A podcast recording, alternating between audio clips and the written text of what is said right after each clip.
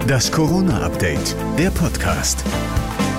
Hallo zusammen, heute ist Freitag, der 5. Februar und für euch gibt es jetzt wieder eine neue Folge des Corona-Updates, der Podcast mit dem Nachrichtenstand von 14 Uhr. Ich bin Thorsten Ortmann. Hallo zusammen.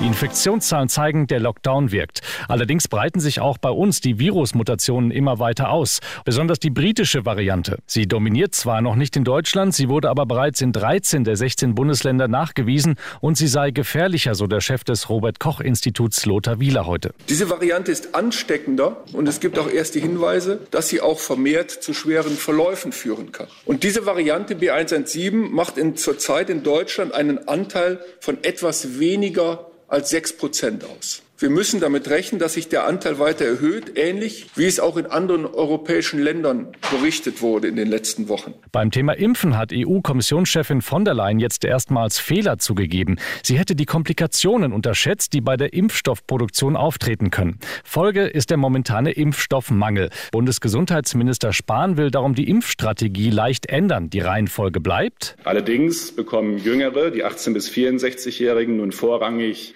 den AstraZeneca-Impfstoff die älteren Jahrgänge vorrangig den von BioNTech und Moderna. Damit können wir die Älteren und die Pflegekräfte schneller impfen und schützen. Kennt ihr den Film Contagion? Darin geht es um eine tödliche Pandemie, ausgelöst durch ein Virus in China. Gedreht wurde der Hollywood-Blockbuster bereits 2011 mit Matt Damon in der Hauptrolle, eigentlich als Science-Fiction-Streifen. Diesen Film hat der britische Gesundheitsminister Matt Hancock gesehen und daraus seine Schlüsse für die Impfstoffbeschaffung gezogen.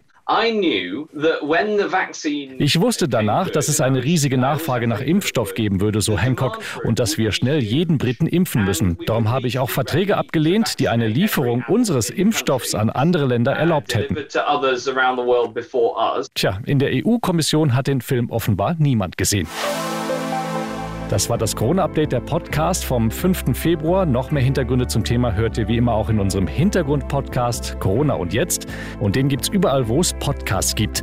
Die nächste Folge des Updates hört ihr wieder wie gewohnt am kommenden Montag. Schönes Wochenende.